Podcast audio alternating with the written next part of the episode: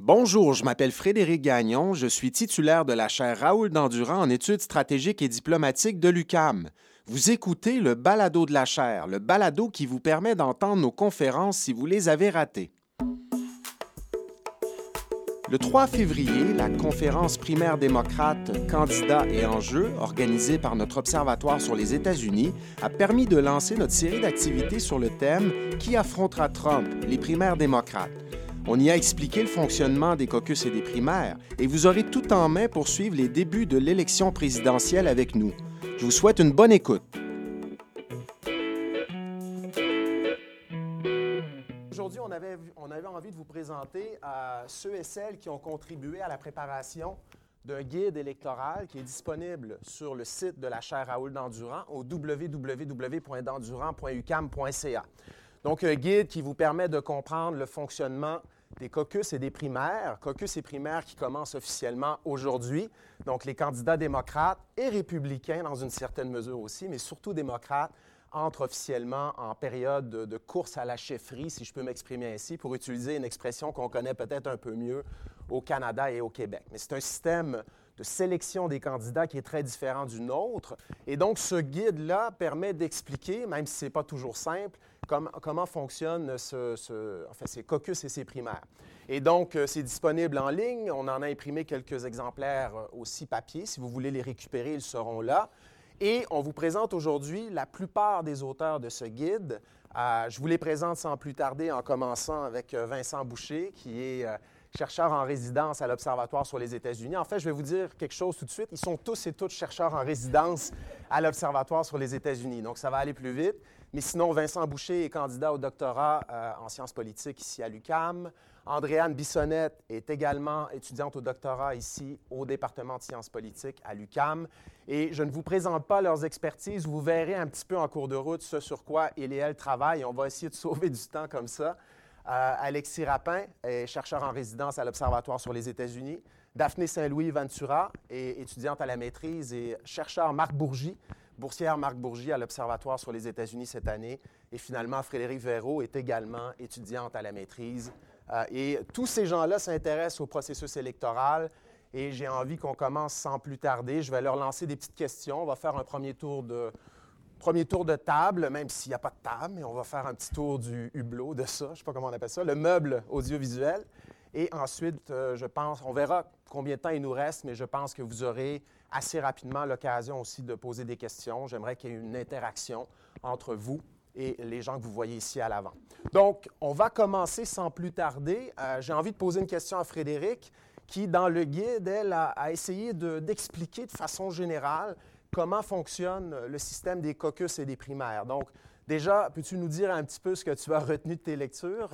Qu'est-ce qui est important à retenir? Peux-tu distinguer un petit peu les caucus et les primaires également? Je pense que ce serait intéressant. Oui. Bon, bien, il faut tout d'abord dire que le processus de nomination, ça sert à déterminer quel candidat va euh, représenter le Parti démocrate à l'élection générale qui va avoir lieu à l'automne.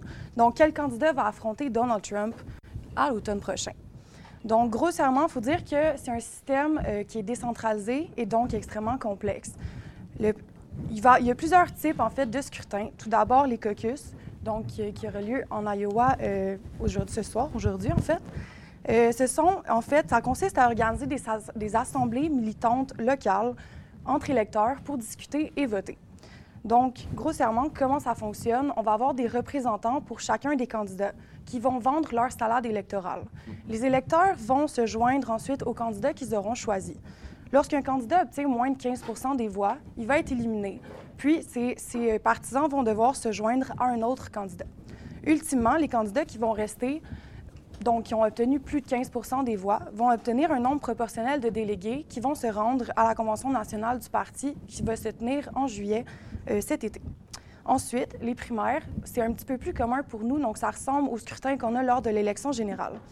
Les plus, inclusives, ce sont les primaires ouvertes.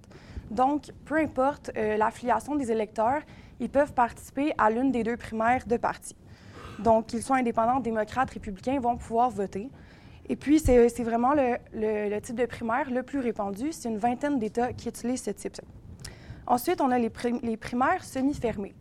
Donc, lorsqu'on est un électeur qu'on est affilié à un parti, on peut seulement participer à la, à la primaire de notre parti.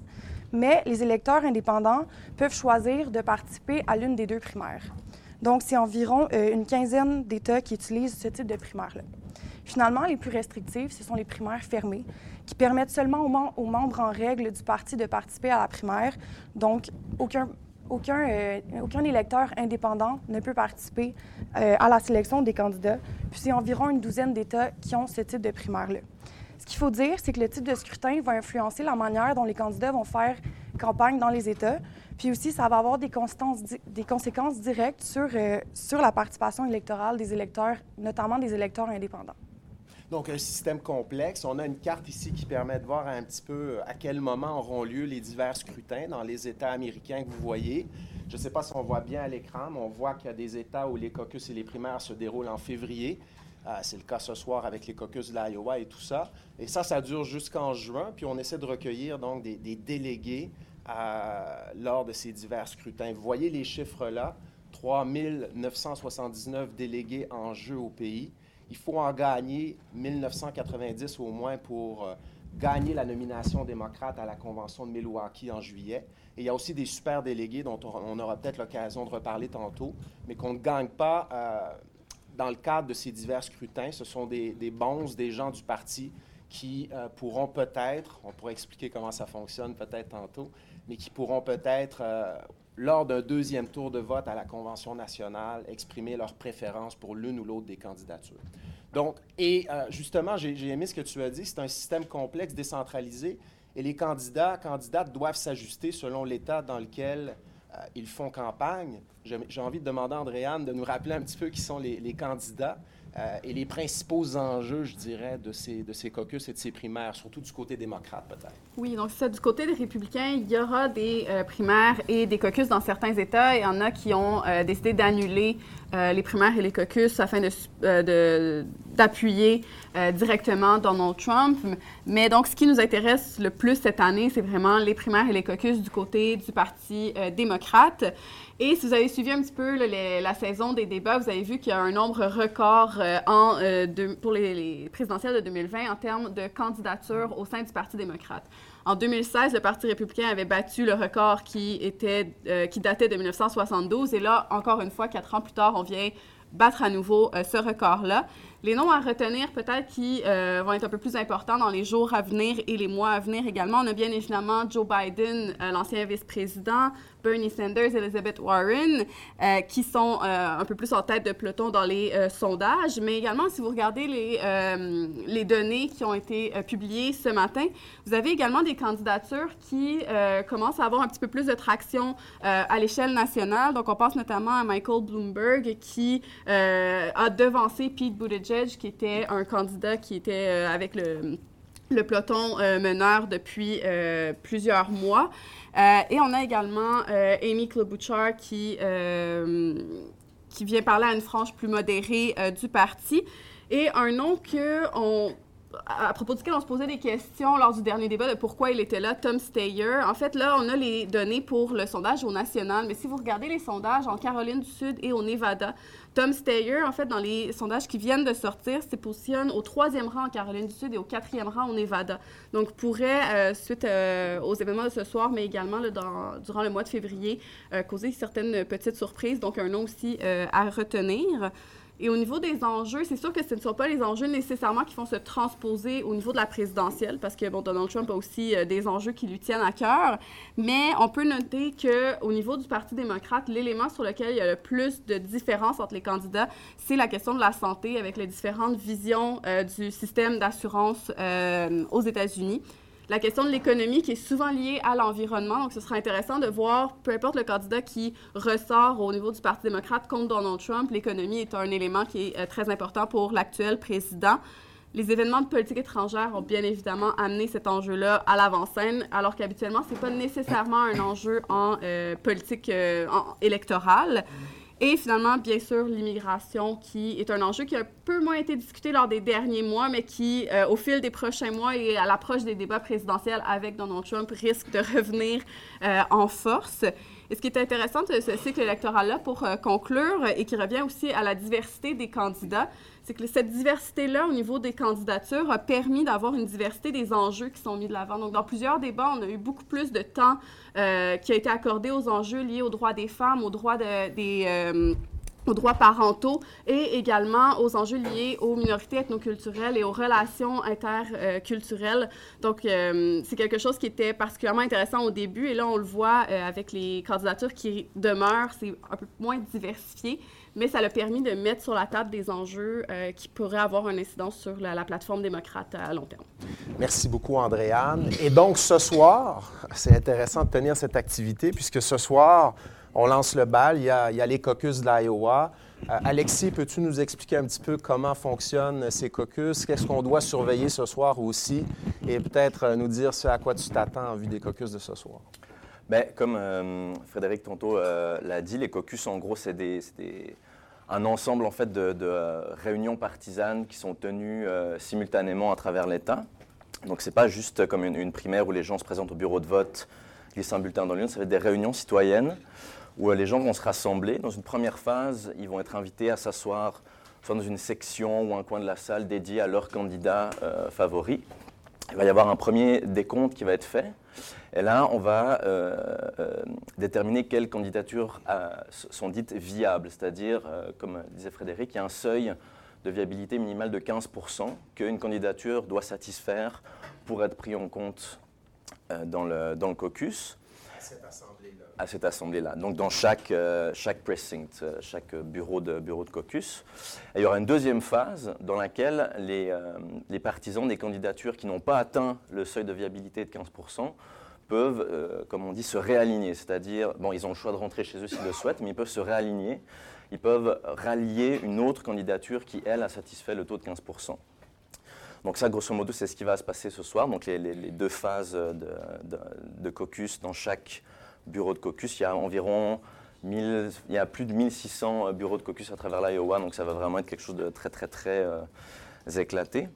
Et pour euh, à quoi moi personnellement je vais beaucoup prêter attention, je dirais qu'il y a au moins deux facteurs, selon moi, cruciaux. Il y en aurait plein, mais il y en a au moins deux auxquels il faut vraiment prêter attention. Le premier, c'est encore et toujours le taux de participation. Je sais de dire ça, on dit ça à chaque élection, mais ça reste un facteur incontournable à bien des égards et euh, particulièrement en Iowa où, euh, vu que c'est déjà c'est un petit État, c'est un caucus, donc c'est un processus qui est assez exigeant. On a généralement des taux de participation qui atteignent péniblement 15%. Donc si on a déjà une, différence notable dans le taux de participation, ça veut déjà dire quelque chose. Et euh, on pense, enfin beaucoup de gens pensent que cette année, les caucus de l'Iowa pourraient atteindre, voire battre les records de participation. Le record datant de, de 2008 de l'élection de Barack Obama. Et euh, pourquoi ça va être important euh, Là, vraiment, je, caricature à gros traits, mais euh, en somme, si on observe un taux de participation au-dessus de la moyenne, voire record, ça voudra dire en gros que se sont mobilisés pour les caucus des gens qui habituellement ne participent pas vraiment au caucus. Donc, qui est-ce que je désigne par là? Principalement les jeunes, dans une moindre mesure les latinos. Il n'y en a pas tant que ça en Iowa, mais il y en a quand même, ça peut faire pencher la balance. Et donc, on sait que c'est deux groupes qui, euh, pour le moment, penchent euh, majoritairement du côté de Bernie Sanders. Donc, à toute participation élevée, profiterait probablement à Bernie Sanders. On dit aussi que Pete Buttigieg pourrait être un des candidats qui profiterait d'un taux de participation élevé, mais c'est un petit peu moins clair. Et si, à l'inverse, on observe un taux de participation euh, relativement moyen ou ordinaire, Là, ça voudra dire qu'on est en présence d'une crowd de caucus assez traditionnelle, donc souvent des gens un peu plus âgés. Et on s'entend la, plupart des gens s'entendent pour dire qu'un taux de participation ordinaire profiterait peut-être un peu plus à Joe Biden, même si là, ce sera quelque chose qui pèsera un peu moins dans l'équation. Et le deuxième euh, élément très très important, c'est euh, justement les réalignements. Comme on disait, il y a une, deuxième phase des caucus en fait où les gens dont les candidats n'ont pas atteint le seuil de viabilité de 15%, euh, ils, peuvent se rallier à un autre candidat s'ils le souhaitent. Et ça, c'est très important. Pourquoi? Parce que ça veut dire qu'on peut potentiellement imaginer des gros euh, transferts de votes dans le courant de la soirée. Un, exemple très simple, c'est euh, Amy Klobuchar, par exemple, la sénatrice du euh, Minnesota, qui actuellement est plus ou moins à 10% de, moyenne d'intention de vote à l'intention de l'État. Enfin là, c'est même 8,6%. Donc ça veut dire qu'à a priori, à l'échelle de l'État, elle est en dessous du seuil de viabilité. Donc elle c'est ces partisans devront renoncer à prendre part au caucus s'ils veulent vraiment rester avec elle. Mais ils auront le choix de, se réaligner s'ils le souhaitent. Et auprès de qui ils se réaligneront, ça, c'est difficile à le dire, mais il y a plusieurs sondages qui montrent que des sondages dans lesquels on demande le, deuxième choix, la deuxième préférence des gens, qui montrent qu'une euh, majorité des électeurs de Club Boucher, par exemple, euh, ont pour deuxième choix Joe Biden. Donc ça veut dire que Joe Biden, par exemple, dans la deuxième phase de la soirée, peut espérer euh, ramasser un surplus de votes qu'il n'avait pas dans la première phase et potentiellement reprendre la main.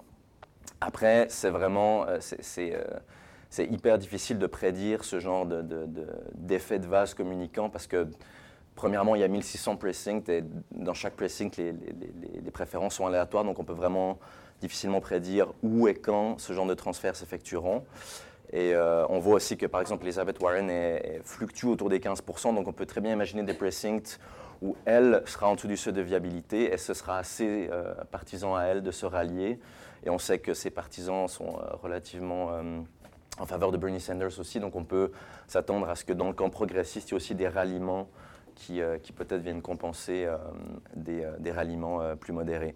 Mais on, a la chance, on va pouvoir observer ça en fait, parce que pour la première fois dans l'histoire des caucus de l'Iowa, les, grandes chaînes vont diffuser en fait les résultats de chacune des phases. Donc on pourra voir qui a gagné la phase avant réalignement et la phase post-réalignement. Alors qu'avant, on ne faisait pas ça, c'était moins clair. Exact. Durant la soirée, on ne savait pas trop On avait juste les résultats finaux et, euh, en fait l'attribution des délégués. Tandis que là, on pourra vraiment voir comment les transferts de poids se sont effectués, où aussi, dans quel district, etc. Donc, ce sera euh, intéressant à suivre ça ce soir. Ce que ce qu'Alexis dit sur les réalignements, c'est très important et c'est lié à ce type de scrutin là, bien, bien particulier euh, auquel on recourt ce soir pour attribuer les délégués de l'Iowa euh, qui se rendront à la Convention euh, nationale à Milwaukee. Et c'est une des raisons pour lesquelles on peut bien regarder ces sondages-là, mais ils ne sont pas nécessairement représentatifs des résultats auxquels on peut s'attendre ce soir. C'est-à-dire, ben oui, Sanders mène, si on regarde les sondages en Iowa en ce moment, mais effectivement, si Amy Klobuchar permet à Biden de profiter de, des appuis à, la sénatrice du Minnesota, Biden pourrait gagner quand même ou terminer premier, même si l'enthousiasme à l'égard de Biden est peut-être moins un peu prononcé en Iowa. Ça, je pense qu'on l'a vu en fin de semaine. Il y a beaucoup plus de gens, selon ce que j'ai pu voir au, rassemblement de, M. Sanders qu'à ceux des autres candidats. Et Sanders prépare euh, sa campagne en Iowa depuis très longtemps, depuis 2016, j'oserais dire. Donc, le ground game, comme on dit dans le jargon politique américain, il est plutôt du côté de Sanders, mais les particularités du mode de scrutin font que Biden va peut-être se tirer d'affaire quand même. Euh, et donc, euh, peut-être un mot sur, est-ce que c'est important de gagner en Iowa si on regarde? Parce que, bon, on le voit, c'est 41 délégués, c'est pas beaucoup, 41 délégués sur, je disais tantôt, 3 979 délégués au pays, disponibles au pays. C'est seulement 41 délégués. Mais qu'est-ce qui fait que ce caucus-là est important pour les candidats? Pourquoi c'est important euh, de gagner, même si on sait très bien que celui ou celle qui terminera premier n'aura pas tous les délégués qu'on voit là? Puis, un, puis deuxièmement, c'est pas beaucoup de délégués finalement. Pourquoi c'est important? Mais euh, l'Iowa, c'est ce qu'on appelle le first in the nation, donc le premier État à voter. Et euh, il y a toujours cette, cette, idée, on dit que la personne qui gagne en Iowa reçoit un, momentum, un espèce d'élan qui fait que, en gros, ben, on, va beaucoup parler de lui, il va attirer l'attention médiatique, il va recevoir pour quelques jours une espèce de statut symbolique de meneur de la course. Et donc, compte tenu de si on regarde l'électorat à l'échelle nationale, il y a beaucoup de gens en fait qui, à ce stade de l'élection, n'ont peut-être pas beaucoup suivi la campagne, euh, connaissent pas même le nom de certains candidats. Donc la visibilité, ça a quand même une importance euh, majeure pour la suite de l'élection. Puis il peut y avoir une espèce, enfin, par le passé, on, observait une espèce d'effet de cascade où on gagne l'Iowa, on se fait connaître, on suscite un enthousiasme et peut-être on, gagne d'autres états par la suite. Euh, cette espèce de, euh, euh, sagesse populaire-là est un peu remis en question cette année pour plusieurs, raisons, notamment le fait que la Californie, qui est un gros État qui, recèle beaucoup de délégués, quasiment dix fois plus que l'Iowa, a avancé la date de ses primaires dans le calendrier électoral et votera le, jour du Super Tuesday, donc le début mars. C'est pas le seul État à l'avoir fait. Je crois que l'Utah aussi, la, la, Caroline du Nord, je crois, ont aussi avancé leur, leur primaire pour euh, euh, voter le jour du Super Tuesday. Mais ça, qu'est-ce que ça veut dire? Ça veut dire que le jour du Super Tuesday, début mars, euh, il, y a un nombre de délégués beaucoup plus important qu'en 2016 qui va être euh, alloué. Je crois que c'est environ pas loin de 200 délégués supplémentaires, c'est vraiment pas négligeable. Et qu'est-ce que ça veut dire? Ça veut dire que dans la séquence électorale, dans l'ordre dans lequel votent les États, le, poids du Super Tuesday fait en sorte que l'éventuel euh, momentum qui était acquis par euh, un candidat ou une candidate en Iowa pourrait être atténué, voire annulé beaucoup plus tôt dans la course. Donc c'est euh, un des effets potentiels cette année. On verra si ça, se matérialise. Moi, je n'ai pas d'opinion ferme sur la question. Je pense que ça va beaucoup dépendre de qui gagne en Iowa, qui, qui quitte la course d'ici au Super Tuesday. Euh, euh, c'est difficile de, prédire pour le moment. En tout cas, il y a un candidat qui, euh, a l'impression que l'Iowa et le New Hampshire sont peut-être moins importants cette année, c'est Michael Bloomberg qui, vous ne l'avez pas vu dans les débats, vous bon, il n'est pas très présent dans ces deux premiers États. Parce qu'il dit, moi, je pense pouvoir gagner la nomination en insistant un peu plus sur le super mardi du, du 3 mars. Donc, on verra si sa stratégie est la bonne. Rudy Giuliani a déjà tenté ça. Raphaël Jacob, on s'en souvient et on, voit ce que ça a donné. Euh, on le voit encore, Rudy, mais il n'est pas devenu président et il n'est pas devenu candidat du Parti euh, républicain quand il a tenté de recourir à cette stratégie-là. Donc, les électeurs en Iowa disaient être les first in the nation. Les électeurs au New, au New Hampshire aussi se targuent de, leur statut, disent, bon, on peut, on peut pas mal donner une couleur à cette, à cette course à l'investiture parce que nous sommes les, les premiers à voter. Et il y a une dizaine de chercheurs de l'Observatoire sur les États-Unis qui se rendront au New Hampshire vendredi prochain parce qu'il y a un débat télévisé au New Hampshire. C'est un État voisin du Québec, donc on peut s'y rendre un peu plus facilement qu'en Iowa. Mais on y sera. Tous les gens que vous voyez là, y seront. On va aller voir ce qui se passe sur le terrain. On sait que c'est une primaire importante. Et Daphné, veux-tu nous expliquer un petit peu pourquoi? Oui, bien, ça s'apparente un peu, en fait, à l'importance des caucus de l'Iowa, dans la mesure où euh, on aime ça dire au New Hampshire qu'on est la première primaire à se tenir au calendrier, donc deuxième vote après les caucus. Euh, donc, ça se présente un peu comme un test pour la viabilité électorale de certaines candidatures.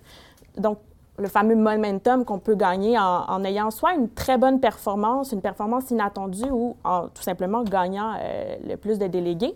Euh, c'est une valeur, donc une importance plus symbolique parce que, comme les caucus de l'Iowa, euh, au New Hampshire, on le voit, on a juste 24 délégués qui vont être en jeu le 11 février, donc le jour de la primaire. Donc, on ne va pas en New Hampshire pour gagner le plus de délégués possible, mais vraiment pour gagner la visibilité, mobiliser un peu les électeurs et tout. Euh, là, par contre, où le New Hampshire peut euh, se, distinguer des caucus de l'Iowa, bon, premièrement, sur le mode de scrutin, on parle de primaire et non de caucus.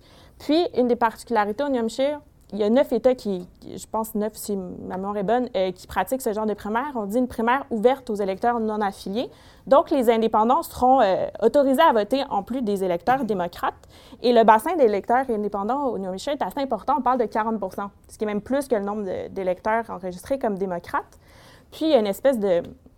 Le, New Hampshire a une, réputation d'être un État plutôt modéré en termes de politique, surtout quand on compare avec les électeurs qui euh, sont, euh, pas les électeurs, mais les États, oui, de la Nouvelle-Angleterre qui, euh, qui, sont proches du New Hampshire.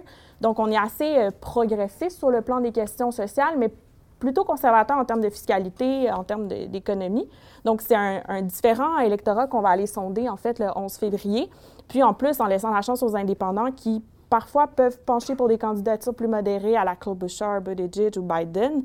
Euh, c'est pas le même électorat, en fait, qu'on sonde euh, comparativement au caucus de l'Iowa. Cela dit, il faut juste être, euh, prendre ça avec un grain de sel. Euh, les électeurs indépendants en 2016 avaient appuyé, pas Joe Biden, mais bien Bernie Sanders à plus de 70% Donc, c'est pas non plus un électorat qui est vendu aux candidatures plus modérées, mais ça va être intéressant, être intéressant à regarder comment les candidats font près d'un électorat qui est moins peut-être partisan. Et est-ce que, bon, on parlait de Bernie Sanders et des, résultats aux, primaires précédentes de 2016. Est-ce que le fait qu'il soit euh, d'un État voisin du New Hampshire, ça peut l'avantager? Même chose pour Elizabeth Warren ou ça, ça a plus ou moins d'effet cette année? Bien, ça peut avantager dans la mesure où il est très connu. Bon, Sanders a déjà la, le name recognition, comme on appelle. Euh, ça peut avantager, mais quand on lit un peu sur le sujet, les gens, euh, les électeurs disent oui, c'est important, Sauf que nous, ce qu'on veut, c'est un candidat qui va battre Trump. Mhm. Donc, ça sera pas le. C'est pas parce qu'il vient du Vermont que nécessairement on va l'appuyer coûte que coûte, mais c'est sûr que c'est bénéfique dans la mesure où on est déjà connu. Euh, il y a les, des gens des États voisins, par exemple du Vermont, peuvent venir aider au New Hampshire dans les équipes de campagne. Donc, c'est à considérer, mais pas non plus euh, à mettre comme facteur numéro un de décision. Donc, on surveille le New Hampshire. Les, les votes auront lieu le, le 11 février. Et après cela, dans la séquence, là, on se dirige vers le Nevada et la Caroline du Sud. Et Vincent a regardé ça pour nous. Il a, il a lu un petit peu sur ces deux États. Il, il y en a, il y en a un que tu connais très bien aussi parce que tu y as passé pas mal de temps, la Caroline du Sud. Mais qu'est-ce qu'on doit surveiller dans ces deux prochains rendez-vous-là? Et est-ce que Biden et Sanders sont les deux candidats qui s'imposent aussi là-bas? Je vous invite à fermer les yeux. Nous sommes sur l'autoroute 15 Ouest. On se dirige vers Las Vegas. Euh, on sent l'air du désert à travers les fenêtres qui sont euh, descendues à moitié. On entend Viva Las Vegas. Elvis chante sur la radio. Nous sommes le 22 février. Ce sont les caucus du Nevada. Et comme dans le cas des caucus de l'Iowa, les électeurs seront appelés à se rendre dans des lieux de rassemblement pour, euh, rendre compte de leurs préférences électorales, non pas par le biais d'un vote formel comme dans le cas des primaires au New Hampshire, mais plutôt comme dans la situation qu'Alexis a bien décrit en Iowa. Donc, en arrivant à Las Vegas, on voit différentes pancartes pour annoncer les lieux de caucus démocrates. Il y a des pancartes qui sont en anglais, mais en espagnol, bien entendu, et même euh, dans d'autres langues, notamment des dialectes philippins, parce qu'il y a énormément de travailleurs philippins qui sont, euh, qui sont appelés à travailler dans les casinos à Las Vegas. Donc, la situation est différente vis-à-vis de l'Iowa parce qu'il y a un électorat démocrate qui est beaucoup plus diversifié. Les deux premiers États qui ont voté, dont on vient de parler, sont e- extrêmement blancs, contrairement au Nevada où il y a une population latino-américaine assez importante, euh, population qui semble, selon les sondages et selon le momentum sur le terrain, appuyer euh, M. Sanders davantage que M. Biden. Cependant, euh, lorsqu'on consulte les intentions de vote, les sondages d'opinion, on se rend compte que euh, Joe Biden est bien en avance. Euh, on parle d'environ euh, 25% des intentions de vote contre 19,3% pour M. Sanders. Mme Warren est à 14,7% euh, Buttigieg et Tom Steyer sont pas mal proches par la suite. Il faut quand même dire que le Nevada est un État très difficile à sonder, donc il faut prendre ces sondages avec un grain de sel, surtout que c'est un caucus, comme dans le cas de l'Iowa. Euh, il y a un fait intéressant aussi à noter. Euh, contrairement à l'Iowa, la tradition de caucus est assez récente au Nevada. C'est seulement depuis 2008 euh, qu'on a positionné l'État aussitôt dans le calendrier électoral et qu'on a adopté euh, cette façon d'énoncer les préférences de l'électorat. Et contrairement à l'Iowa aussi, euh, il y a un vote par anticipation qui va avoir lieu du 15 au 18 février. Donc, il y a de fortes chances qu'il y a énormément d'électeurs qui essaient de se prononcer euh, à ce moment-là, notamment en indiquant leurs préférences sur une carte d'électeurs. Un minimum de trois candidats doivent être énoncés, maximum de cinq. Et sur les lieux de caucus, on utilisera ces cartes pour faire valoir le point de vue des électeurs qui ne se rendront pas euh, dans les différents lieux de caucus. Et pour ce qui est de la Caroline du Sud? Dans le cas de la Caroline du Sud, euh, on a une situation euh, qui ressemble davantage au cas du New Hampshire en matière euh, de comment les électeurs vont faire valoir leurs préférences. Euh, cependant, encore une fois, c'est un État qui est beaucoup plus diversifié sur le plan de la population. Plus de 60 de l'électorat démocrate est afro-américain. On a longtemps dit depuis l'entrée en scène de Joe Biden dans la campagne que la Caroline du Sud était sa police d'assurance, en quelque sorte, que s'il ne faisait pas très bien dans les trois premiers États, il pourrait racheter la donne le 29 février en ayant une très, très bonne performance auprès de l'électorat afro-américain en, Caroline du Sud, qui historiquement euh, l'appuie pas mal. Or, dans les dernières semaines, on voit que ça a bougé un peu et on a eu quelques surprises. Andréane, tantôt, a mentionné le cas de Tom Steyer. Il y a eu un sondage euh, qui a été euh, effectué en collaboration notamment avec un, un journal local important, de Post and Courier, qui notait que euh, l'avance de Biden se restreint davantage vis-à-vis Sanders. Euh, selon les chiffres qu'on avait dans le sondage, Biden était en avance d'un peu moins d'une dizaine de points contre Sanders, alors qu'à l'été, on parlait d'une marge de 20 à 30% pour Biden. Et non seulement on voit, on voit l'avance se rétrécir à ce niveau-là, mais quand on regarde les intentions de vote de l'électorat afro-américain, on se rend compte que c'est là que M. Biden perd du terrain. Euh, dans le sondage en question, on parlait d'en- d'environ 30% d'appui pour M. Biden, alors que pour Tom Steyer, on récoltait 24% d'appui. Steyer a investi énormément de ressources sur le terrain. Euh, il y a environ, euh, si les chiffres que j'ai récoltés sont toujours valides, 13,4 millions de dollars qui ont été dépensés en publicité télévisée dans l'État depuis le début de la campagne, par toutes les campagnes. Seulement la campagne de Tom Steyer a dépensé 10,7 millions de dollars. Donc l'effort est majeur et ce n'est pas seulement en argent investi en publicité, mais aussi en efforts logistiques sur le terrain. On engage beaucoup euh, de travailleurs de la campagne chez les Afro-Américains. On investit aussi en termes logistiques dans les entreprises et commerces afro-américains de l'État. Beaucoup de publicité aussi dans les médias qui parlent à cette tranche de l'électorat. Et euh, Steyer propose des programmes très, très ambitieux aussi pour améliorer les conditions de vie euh, de cette tranche de l'électorat, notamment une annonce de 125 milliards de dollars sur une période de 10 ans en investissement dans les collèges et universités à majorité afro-américaine, donc les fameux HCBU. Donc, on a misé le paquet du côté de Steyer et ça semble payer dans les sondages. Donc, c'est ça. Il y a vraiment deux façons de faire, de, faire, de, de, mener cette course à l'investiture cette année. Il y a la façon plus classique. On est très présent sur le terrain. En Iowa, je regardais les, données ce matin. Je pense que les principaux candidats, Biden, Sanders et tout ça, euh, ont effectué une soixantaine de visites en Iowa depuis le début de, cette, de cette course à l'investiture. Bloomberg a procédé autrement. Steyer a été assez présent aussi, mais Steyer a investi beaucoup d'argent, a dépensé beaucoup en publicité télévisée. M. Bloomberg aussi, je pense que vous l'avez vu ce week-end. En fait, hier, si vous avez regardé le Super Bowl, bravo les Chiefs d'ailleurs, mais Bloomberg est, celui qui s'est permis euh, l'achat de 60 secondes en publicité pendant le Super Bowl et ça a coûté 11 millions de dollars, ces 60 secondes-là. Trump a investi 11 euh, millions aussi pour deux publicités de 30 secondes chacune. Les autres candidats n'ont pas pu se permettre ça. Hein. M. Bloomberg a dépensé jusqu'ici 275 millions de dollars, je pense, en, publicité télévisée. Vous regarderez les, données sur le site Open Secrets.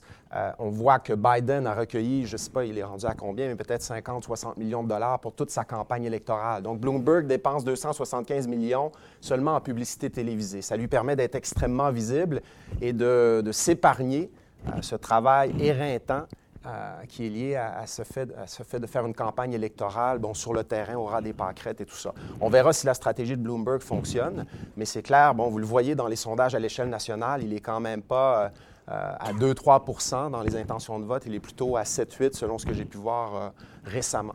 Donc, on a parlé des électeurs afro-américains. Euh, Biden semblait être un petit peu en perte de vitesse auprès de ses électeurs. Qu'en est-il des, électeurs latino-américains? On a parlé un petit peu du fait qu'ils ont tendance peut-être à appuyer Sanders au Nevada, mais qu'en est-il de cet électorat, que je ne vais pas nommer comme ça parce que c'est hyper hétérogène comme, comme électorat, mais on sait que ce sont des électeurs qui pourront jouer un, rôle important, notamment lors du Super Tuesday. Euh, je ne sais pas si on a des diapos sur le Super Tuesday, mais lors du Super Tuesday du 3 mars, où là, ben, il y a plusieurs États et territoires qui votent, une quinzaine d'États et territoires qui votent. Et c'est vraiment ce soir-là où, les candidats, candidates pourront euh, tester leur viabilité, non pas dans un seul État, mais dans plusieurs États en même temps, aux quatre coins du pays, dont la Californie où euh, les électeurs latino-américains peuvent jouer un rôle très, très important. Donc, qu'en est-il de leur poids cette année? Euh, Andrea. C'est pas juste en Californie, il y a aussi le Texas qui va voter euh, lors du Super Tuesday. Et en fait, ce qui est intéressant, c'est que c'est la première élection présidentielle où le nombre d'électeurs latino-américains éligibles à voter est le plus important de toutes les minorités ethnoculturelles confondues. Donc, pour la première fois, en fait, les Afro-Américains sont surpassés par les électeurs euh, latino-américains. Et euh, le Pew Research Center a sorti une carte sur laquelle on voit les comtés dans lesquels il y a une euh, forte proportion d'électeurs latino-américains. Et les quatre États frontaliers, donc la Californie, l'Arizona, le Nouveau-Mexique et le Texas, ce sont les quatre États avec une forte population latino éligible à voter. Donc, ce sont 32 millions d'électeurs cette année. Ça représente 13,3 de, de la population. Et de par les changements de date, tels qu'on l'a mentionné précédemment, de certaines euh, des primaires et des caucus, ça fait en sorte que, euh, alors qu'en 2016, 29% des électeurs euh, latino-américains votaient avant ou lors du Super Tuesday, cette année, ça bondit à 56% Donc, en fait, leur, leur voix va être d'autant plus importante et pourra avoir un impact sur la suite des choses. Euh, et également au niveau du Texas et euh, de la Californie, ce qui est intéressant, c'est que le Texas est un État dont la composition démographique est en changement. Et les Latino-Américains, c'est un électorat qui est très jeune. Donc, euh, sur le total de 60 millions de Latino-Américains aux États-Unis, il y a euh, près de 19 millions que ce sont des jeunes qui ont actuellement moins de 18 ans. Donc, à chaque nouvelle élection, il y a une part importante du nouvel électorat qui est en fait des jeunes latinos qui arrivent à euh, âge légal de, euh, de voter.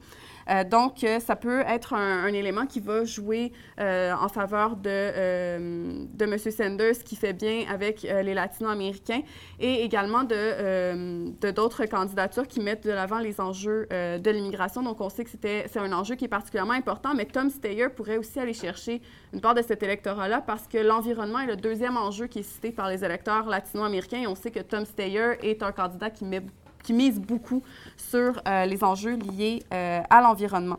Par contre, c'est difficile de prédire actuellement quel sera l'impact de cet euh, électorat-là sur les primaires et les caucus, parce que lorsqu'on regarde le taux de participation aux élections générales, c'est un taux de participation qui est euh, très faible en comparaison aux autres groupes. Et lorsqu'on regarde les euh, primaires et les caucus, le Pew Research a sondé des euh, électeurs et 86% des Latino-Américains ne savaient pas la date de la primaire ou du caucus dans leur État. Donc, ça vous, ça, vous informe de la possibilité de participer ou non à, cette partie-là du processus de sélection, mais ça pourrait avoir un impact qui est potentiellement plus grand sur l'élection générale en opposition à, aux primaires et aux caucus. Super. Euh, J'ai envie de vous poser une question euh, liée à, des expériences, euh, en fait, des, des, séjours que vous avez effectués aux États-Unis récemment. Je me permets de la lancer, même si ce n'est pas sur ma liste de questions. Mais Frédéric, tu as passé un peu de temps au New Hampshire. Peux-tu nous rappeler un petit peu ce que tu es allé faire? Puis, euh, tu, tu, as pu prendre le pouls des, des, électeurs, électrices. Tu as interagi un petit peu avec les équipes de campagne. Peux-tu nous, nous, parler un petit peu de ton expérience? Nous dire c'était quand et tout ça? Oui, on est allé. Vous êtes allés ensemble, c'est ça? Tu y étais aussi. Je voulais te poser une question sur le Minnesota, mais allez-y sur le New Hampshire. C'était la convention euh, de l'État pour le Parti démocrate qui avait lieu, qui était, c'était à Manchester, au New Hampshire. Donc, euh, c'était dans une grande aréna au centre de la ville où est-ce que chacun des candidats était là avec leur équipe de campagne, euh, puis leurs leur partisans. Puis, euh, ils faisaient tour à tour des discours de campagne pour vendre leurs leur propositions, leurs programmes politiques.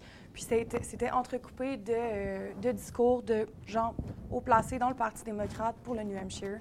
Donc, voilà, on voyait vraiment euh, quelle campagne avait beaucoup d'argent, euh, était en mesure de distribuer euh, de la, des marchandises électorales. beaucoup, effectivement. Puis on voyait quel, quel candidat avait peut-être un peu moins d'argent ou devait vendre sa marchandise pour, pour amasser des fonds de campagne. Donc c'était particulièrement intéressant. Puis, ouais. puis, de voir les rivalités aussi entre partisans parce que chacun était là avec ses pancartes puis criait pour son candidat. Puis là, c'est qui qui crie le plus fort. Puis, mm. fait que c'est c'est particulier comme. Euh... Et, et, selon ce que vous avez pu voir, peut-être, Daphné, la, laquelle des équipes te semblait être la mieux rodée, la plus efficace? Euh, Bien, Sanders donnait de la crème glacée gratuite. Hein? De Ben Jerry. Incroyable. Ce qui était super. Euh, mais on achète les votes comme on peut. Exactement. Il y a des, des, des, candidats de Kamala Harris, euh, pas des candidats, mais des partisans de Kamala Harris qui se ruaient vers la glacée, je me rappelle. C'était bien, c'était belle fun. Euh, ben, toutes les équipes semblaient assez motivées. Je dirais que l'équipe de Pete Buttigieg était assez impressionnante. Les bureaux étaient comme plus, étaient très proches en fait d'où se tenait la convention. Puis ils ont mis vraiment le paquet sur euh, tout ce qui est marchandises. Euh, euh, il y avait beaucoup de gens aussi dans les bureaux. Donc ça, ça un candidat qui en septembre était peut-être un peu moins connu. C'était assez impressionnant à voir au New Hampshire.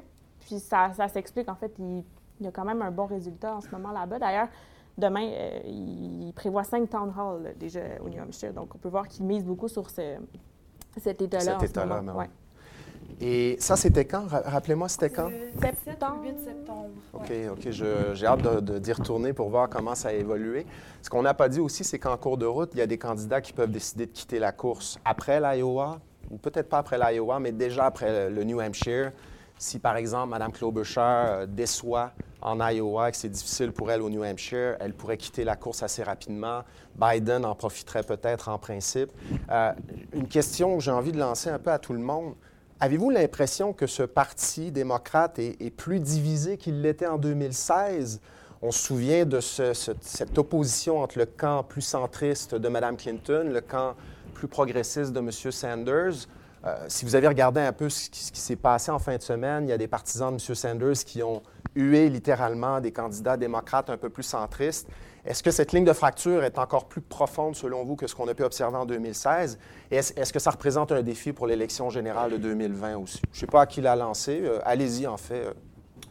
Euh, Je dirais, je ne sais pas s'ils sont plus ou moins divisés, mais j'ai l'impression que la division qu'il y a présentement est peut-être un peu plus officielle cette année qu'elle était en 2016. En 2016, j'ai l'impression que ce qui a beaucoup desservi les démocrates, c'est que euh, beaucoup de gens partaient du principe que euh, Clinton était la candidate incontournable, que la, primaire allait être une espèce de formalité et qu'en fait, ce ne serait pas du tout contesté. Et là, ben, on a vu tout à coup Sanders comme un peu créer la surprise et puis là, ben, mettre des idées sur la table dont le- l'establishment du parti ne voulait pas forcément parler. Donc ça a forcé un espèce de débat, puis ça a forcé peut-être une espèce de, tension dont on ne s'attendait pas à ce qu'elle émerge. Alors que j'ai l'impression que cette année, le- tout le monde savait très bien qu'il y aurait voilà, cette, cette fracture entre progressistes plus modérés. Euh, en fait, c'est quelque chose, à mon avis, qui est omniprésent au, sein des démocrates depuis, euh, depuis 2016. On l'avait déjà vu, en fait, quand il y a eu la, euh, la course pour succéder à la, à présidence du DNC entre Tom Perez et Keith Ellison. Donc Keith Ellison qui était comme le, le- le- le candidat défendu par le camp Sanders et Tom Perez qui était un peu le favori de l'establishment. Enfin, j'ai l'impression que ça a jamais vraiment terminé, ça s'est jamais vraiment réglé dans les quatre dernières années cette espèce de, lutte pour le pouvoir euh, au sein des démocrates. Donc euh, je pense que voilà, ça, continue juste son cours. Peut-être que la primaire va être un peu une espèce de, bonne occasion de, mettre un terme, en fait, de, tout simplement avoir une espèce de, de verdict démocratique sur, cette, sur ce débat interne à l'intérieur des démocrates. Oui, bien, si je peux ajouter, je pense que la, outre la division qui est plus idéologique ou partisane, il y a aussi, en lisant, euh, du moins pour le cas du New Hampshire, je ne sais pas pour vos États, une division entre, je caricature, mais on vote avec la tête ou avec le cœur. Beaucoup, par exemple, au New Hampshire, on dit, bien, une des priorités, c'est de vaincre Trump. Biden semble le candidat tout indiqué pour l'instant pour le faire. Par contre, moi, mes enjeux prioritaires, c'est l'environnement, la santé, puis les changements climatiques. Je préfère euh, Sanders sur ces questions-là. Donc, avec qui j'y vais? C'est une- je pense que c'est quand même une division qui est assez observable aussi chez les, les- les électeurs démocrates en ce moment, qui dépasse le, le simple euh, progressiste versus euh, modéré qui sont tristes. Quelqu'un d'autre? Il faut dire quand même, au-delà de la division idéologique, il faut dire que le Parti démocrate est tout de même uni sur la question de vaincre Donald Trump. Donc sur ce point-là, on voit vraiment euh, une volonté de travailler ensemble. À quel point ça va dépendre aussi de comment euh, le, le processus de, nom- de nomination va se dérouler, mais euh, à suivre. Le ton commence à être un peu acrimonieux et on voit les conséquences de ces divisions internes, mais il faut quand même mettre les choses en perspective. Il y a encore peu d'attaques directes entre les candidats. On est bien loin de ce qu'on a vu en 2016 chez le Parti républicain notamment, et on est bien loin de ce qu'on a vu chez le Parti démocrate en 2008, là où il y avait vraiment des tensions très, très importantes entre le camp de Mme Clinton et le camp de Barack Obama.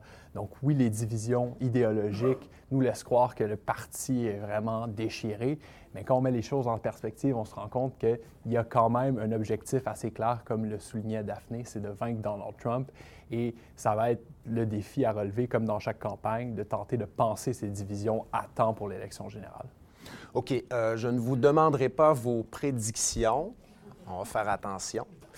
Euh, mais j'ai envie de, vous demander quand même, en date d'aujourd'hui, en cette journée de caucus en Iowa, puis vous pourrez changer d'idée dans la semaine ou la semaine prochaine, c'est pas si important.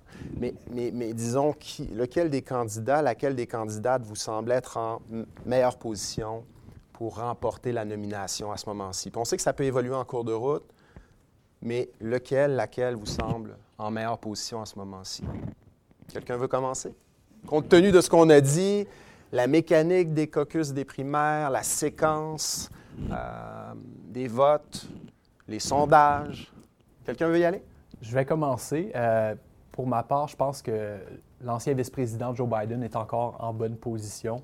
Et euh, s'il fait bien en Caroline du Sud, comme je l'ai indiqué, si la situation cesse de se détériorer pour sa part, ça peut être un indicateur de sa bonne performance à venir aussi dans d'autres États du Sud. Et si on se rappelle de ce qui s'est passé en 2016, c'est ce qui a permis à Mme Clinton de l'emporter contre Sanders. Et on se pose la question, est-ce que Bernie Sanders, qui fait bien à l'échelle nationale en ce moment, qui fait bien dans les premiers États, sera en mesure de transporter cet engouement dans des États où la diversité ethnoculturelle est plus importante, où le poids des Afro-Américains est plus important, un groupe chez qui est encore plus ou moins populaire? Euh, c'est la grande question pour moi et c'est pourquoi je vais favoriser de manière très, très prudente, c'est pas une prédiction, Joe Biden. Et vous n'êtes pas obligé de répondre non plus. Mais on pourrait arrêter là, comme ça on, On aurait juste la réponse. Ah. Quelqu'un d'autre? Euh, moi, je pense que j'irai avec Biden également à ce moment-ci, parce que même si un de mes intérêts de, recherche est la question du vote latino-américain, euh, je pense que le faible taux de participation ne sera pas un élément qui va aller favoriser la candidature de Sanders dans des États où d'autres communautés ethnoculturelles sortent euh, pour aller voter. Euh, et de l'autre côté, euh, la, la candidature de Pete Buttigieg, même si elle est euh, elle, a connu un, envol et qui pourrait causer des surprises en Iowa et au New Hampshire. Euh, les articles qui sont sortis récemment de la façon dont son équipe de campagne traite les enjeux ethnoculturels fait en sorte que les États qui suivent l'Iowa et le New Hampshire vont être d'autant plus difficiles alors que ces, euh, questions-là sont sorties euh, et, de la, façon dont les minorités ethnoculturelles sont balayées de la main par la campagne de Pete Buttigieg. Donc, les États qui vont suivre l'Iowa et le New Hampshire vont être intéressants. Euh, je pense c'est sûr La que- tête ou le cœur? Je pense que c'est sûr que euh, avec la tête, si on regarde les chiffres, les sondages, etc., le- enfin, le- le- les chiffres euh, désignent Biden. Euh, je crois qu'on ne peut pas non plus nier une espèce de, de, une assez forte résilience chez Sanders. euh, à tout point de vue, en fait, de résilience personnelle, ne serait-ce que parce qu'il a fait une attaque cardiaque il y a à peine six mois, il est, il est de retour euh, euh, avec une énergie euh, Renouvelée. renouvelée.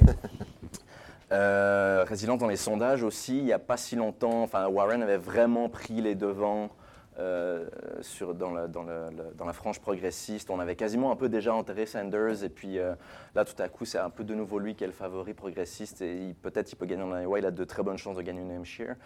Euh, résilience financière. Il a tout simplement le plus gros bassin de donateurs, 1,4 million de donateurs individuels. Donc, ce n'est pas un candidat dont on peut s'attendre à ce qu'il euh, meure de faim. Comme on dit, il ne va, il va pas devoir abandonner la campagne par manque de financement. Il pourra euh, solliciter régulièrement ce, ce gros bassin de donateurs pour euh, se financer. Qu'il a bâti puis- depuis 2016 qu'il a bâti depuis c'est 2016, important de le exact.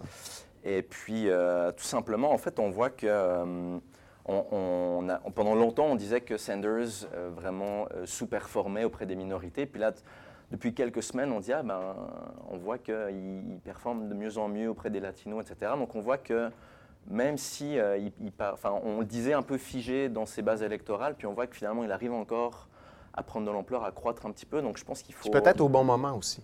Parce Exact. que les votes, euh, ça commence. Exact. En tous les cas, je pense que il- on ne peut pas lui enlever qu'il est, il est un peu armé pour la tempête. Je pense qu'il peut vraiment aller très loin, tenir face à toutes les, toutes les euh, vagues que peuvent apporter la campagne, et peut-être un peu mieux que d'autres euh, d'autres équipes de campagne qui seront peut-être un peu plus facilement désarçonnées si euh, tout ne se passe pas comme prévu. Super, merci. Voulez-vous... euh, Alexis m'a convaincu. non, mais j'y allais pour Sanders aussi, quoique Biden est non négligeable Biden, non plus, Sanders. mais juste par opposition, là, pour dire, je veux dire Sanders. Donc, on a un bel équilibre. Tu vas pouvoir trancher, Ben, Frédéric. Moi, en fait, je pense vraiment que ça va dépendre de euh, comment le vote sort. Donc, un peu comme vous disiez tout à l'heure, s'il y a une forte participation électorale, je crois que Sanders a beaucoup de chance. Il réussit beaucoup plus à galvaniser euh, les foules, donc euh, les jeunes aussi, certainement. Puis, euh, mais à voir. Puis, euh, c'est sûr que ça va dépendre aussi des premiers, euh, des premiers votes. Donc, on pourrait s'imaginer euh, Sanders qui remporte l'Iowa, qui remporte le New Hampshire, qui réussit à remporter la Californie euh, au Super Tuesday. Donc, en ce moment, il est premier dans les sondages en Californie. Ça pourrait, euh, ça pourrait changer la donne. Mais, ouais, donc je vais y aller avec Sanders. Je vous remercie. Je vous remercie beaucoup. Et ça met un terme à la portion balado de notre activité d'aujourd'hui. J'aimerais remercier nos conférenciers et conférencières.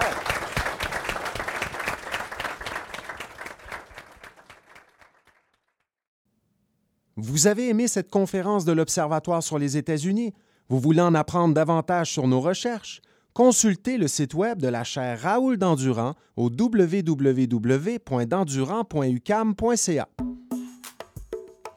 Et pour rester à l'affût des activités de la chaire, pour participer à nos conférences en personne, et suivez-nous. Vous pouvez le faire sur Facebook, Twitter et Instagram. Vous pouvez aussi vous abonner à notre infolettre hebdomadaire directement sur notre site Internet. Ce balado a été réalisé par Philippe-Julien Bougie et Clément Hamelin. On se retrouve très bientôt pour un autre balado de la chaire.